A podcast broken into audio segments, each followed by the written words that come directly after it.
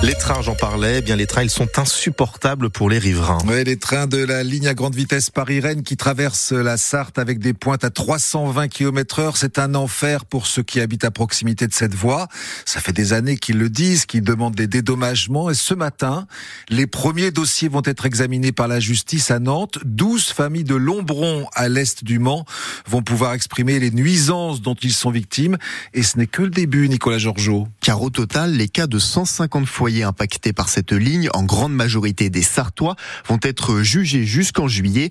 Benjamin Huglot est juriste en droit au cabinet Huglot-Lepage qui défend les intérêts des riverains. Quand vous regardez le tracé de la ligne, vous vous rendez compte que ça fait pas beaucoup de monde compte tenu du millier d'habitants qui sont concernés par la ligne LGV et donc ce qui justifie justement euh, notre recours. C'est lié euh, au préjudice de chacun. Vous avez des indemnisations qui peuvent aller de 20 000 à 200 000 euros. Des dédommagements pour préjudice moral car ces trains ont un impact sur le quotidien. Ça peut être 50 à 100 fois par jour, euh, comme un bruit d'avion. Laura Artru est la présidente du CRI 72, un collectif qui représente les personnes touchées par ces problèmes. Pour d'autres, c'est des nuisances visuelles, c'est des tremblements euh, physiques, hein, les murs de la maison tremblent, des riverains qui sont impactés par des troubles du sommeil, oui. Dans les sommes réclamées, il y a aussi la perte de valeur des maisons qui est prise en compte. Ça peut probablement aller de 10% à peut-être 50% du prix de sa maison. Si on peut pas et à la fois personne ne veut le racheter.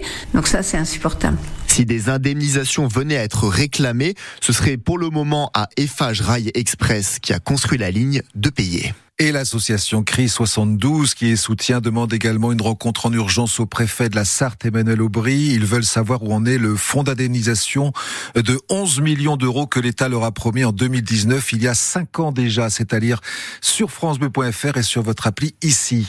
L'envoi de troupes occidentales en Ukraine à l'avenir ne peut être exclu. Les mots d'Emmanuel Macron hier soir à l'issue d'une conférence de soutien à l'Ukraine avec une centaine de chefs d'État à Paris et qui annonce donc une coalition pour euh, fournir des missiles et des bombes de moyenne et longue portée aux soldats ukrainiens avec un objectif très clair que la Russie perd de cette guerre. Cette nouvelle polémique sur euh, pour CNews dimanche dans une émission religieuse, la chaîne d'info affirmait euh, que l'avortement était la première cause de mortalité dans le monde. La direction a présenté ses excuses, je cite, auprès des téléspectateurs et auprès de toutes les femmes. Ce sont les mots de la présentatrice Laurence Ferrari, une polémique qui intervient alors que les débats doivent reprendre demain au Sénat pour l'inscription euh, de l'IVG dans la Constitution.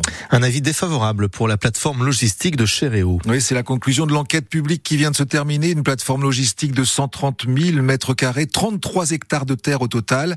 La population qui s'est exprimée est contre.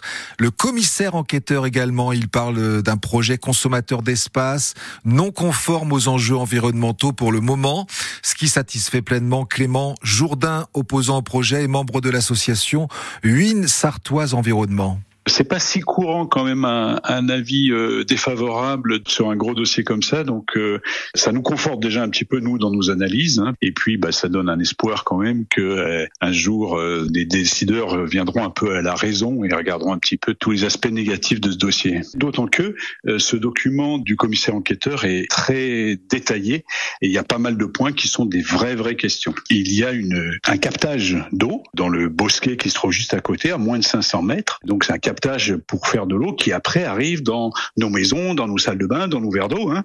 Et normalement, on définit un périmètre autour duquel il ne faut pas avoir d'activités qui sont susceptibles de polluer. je ne vois pas comment on peut autoriser ce bâtiment alors que on sait qu'il y a une, captation d'eau à, moins de 500 mètres. L'association UIN Sartoise Environnement qui annonce d'ores et déjà qu'elle déposera un recours si le maire de Chéréo signe tout de même le permis de construire et si le projet est accepté par le préfet de la Sarthe.